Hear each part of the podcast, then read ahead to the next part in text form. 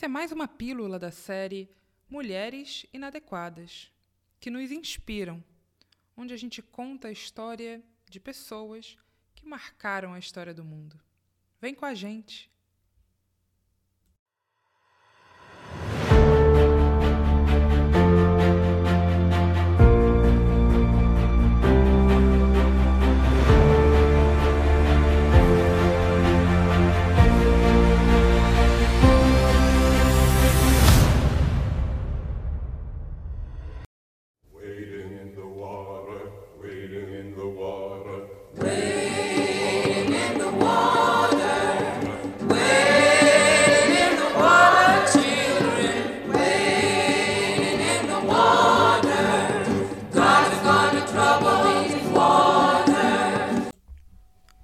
Wade in the Water é uma das canções que embala o início da nossa história de hoje, sobre uma mulher extraordinária chamada Harriet Tubman. Essa canção tem uma letra muito bonita que convida a vagar pelas águas. Vagar pelas águas porque Deus vai agitar as águas. A nossa personagem nasceu nos Estados Unidos, né? Em 1822, março de 1822. Nós não sabemos exatamente a data. Saber a data do seu aniversário neste século XIX nos Estados Unidos é um privilégio de pessoas livres. E a nossa personagem, Harriet Tubman, nasce uma mulher cativa, uma mulher escrava. Ela nasce em Maryland e ela foi, como várias outras irmãs e irmãos, açoitada e espancada por vários dos seus senhores ao longo da sua vida. Quando ainda era jovem, ela sofre uma, uma lesão craniana tão traumática que gera tonturas, dores, é, um períodos do que é chamado né, de hipersonia, quando você fica muito sonolento. E conta a sua história que depois desse, desse ferimento, ela também passa a ter visões, sonhos, e ela acredita que é Deus falando com ela. Esse acidente acontece quando um senhor de escravo, tentando acertar um escravo fugitivo, joga um peso de metal e ao invés de acertar né, o escravo que ele pretendia, acerta a cabeça dessa jovem mulher, Harriet Tubman. Em 1849, Tubman escapa para a Filadélfia.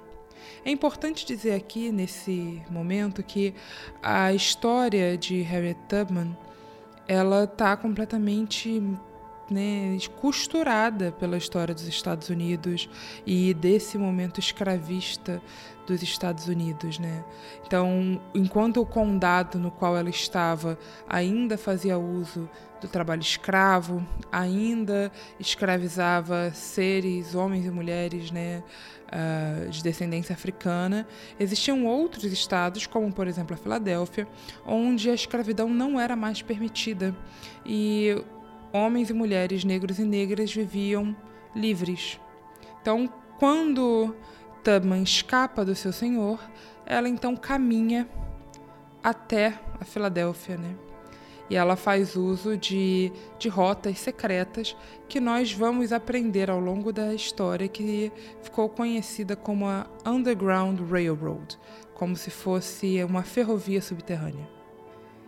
Em 1850, a situação piora muito. Por quê?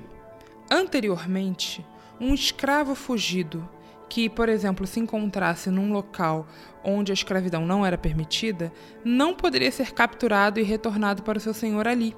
Por quê? Porque ele estava num espaço de liberdade. Em 1850, o Congresso passa um ato chamado o Ato do Escravo Fugitivo. E isso é altera completamente, né, as relações, porque a partir desse momento qualquer escravo né, poderia ser retornado ao seu dono, mesmo que ele estivesse num estado que garantisse a sua liberdade, por exemplo. Mas muito bem, vamos voltar a Harriet Tubman em 1849, um ano antes desse ato. ela foge, né, de do seu senhor e ela caminha até a Filadélfia com a ajuda de algumas pessoas que ela encontra né, no caminho e que eram apoiadores da causa abolicionista. E ela chega na Filadélfia e começa a trabalhar, ela recebe algum apoio né, da, da comunidade que estava ali, mas ela não descansa. E então, dois anos, um ano e meio depois, ela retorna para o condado de onde ela saiu como escrava fugida para buscar a família dela. E então ela começa a fazer viagens com a sua família.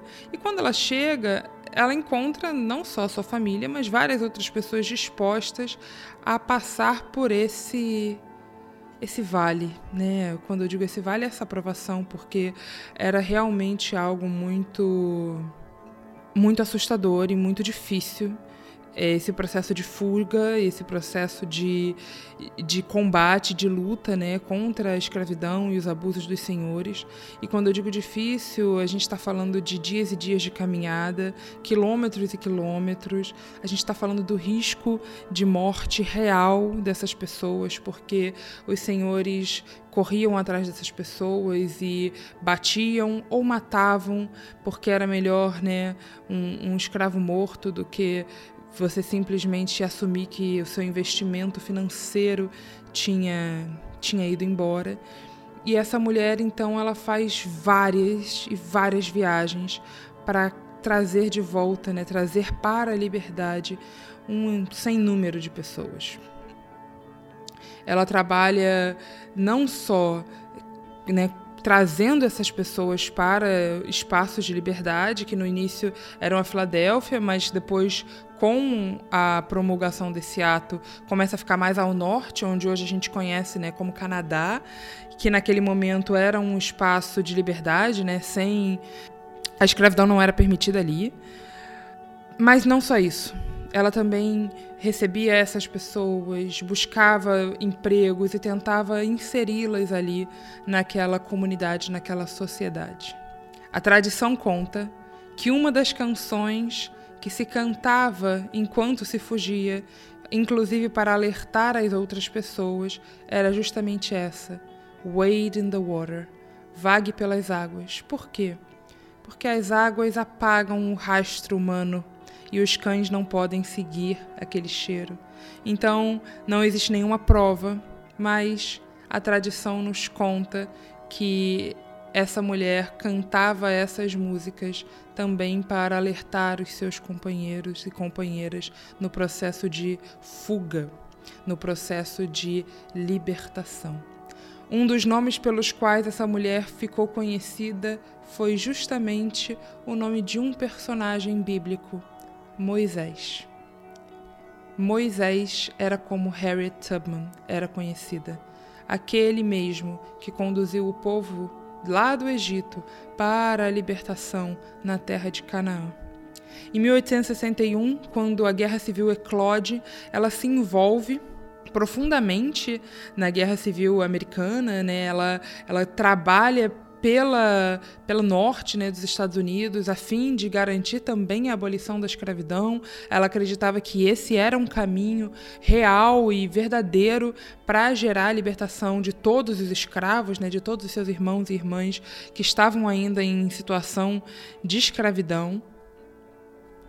E não só isso, ela foi uma das primeiras mulheres a conduzir um batalhão, um regimento em batalha e esse ataque ficou conhecido como o ataque do rio Combari.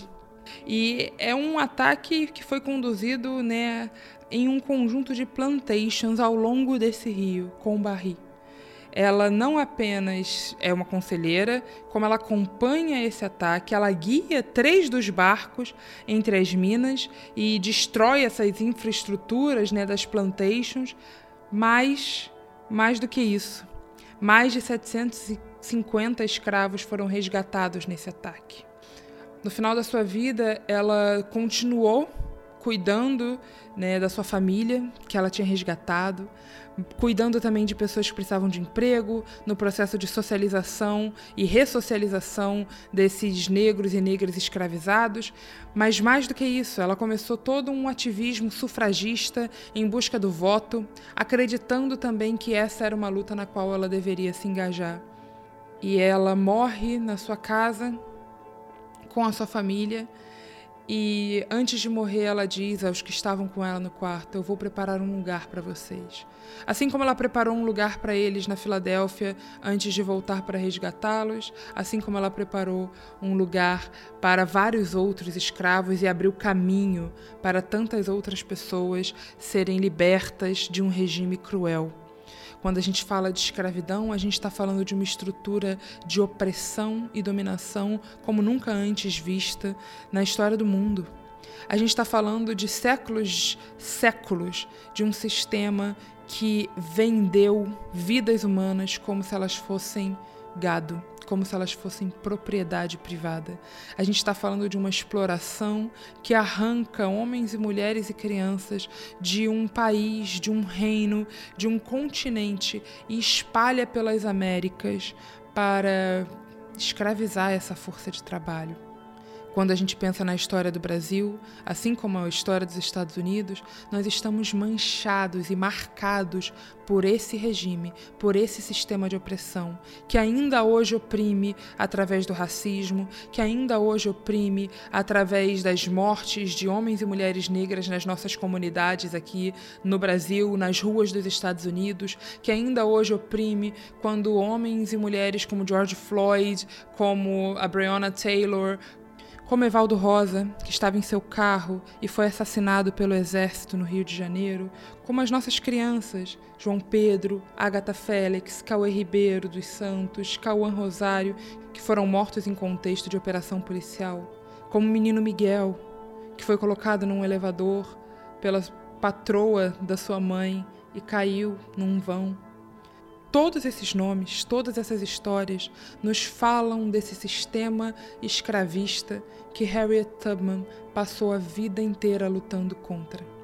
Quando contarmos as histórias que nós contamos de libertação, de liberdade, da ação de Deus no Êxodo, por exemplo, temos que contar também as histórias de mulheres como Harriet Tubman, que lutaram para que aquela opressão terminasse, que lutaram para que aquele sistema de estruturação patriarcal, racista, fosse desmantelado.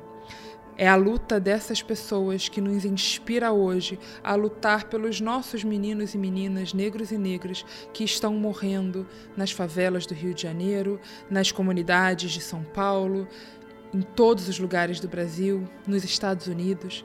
Nós somos convidados a permitir que esse Deus agite as águas.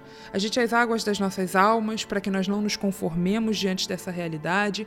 Agite as águas das, das nossas lutas para que a gente reivindique dos nossos governantes uma outra postura policial, uma outra visão sobre o ser humano, sobre esses seres humanos, nossos irmãos e irmãs, negros e negras, que morrem por causa de um racismo que está arraigado nessa história de dominação e de opressão chamada escravidão. Harriet Tubman é a nossa inspiração.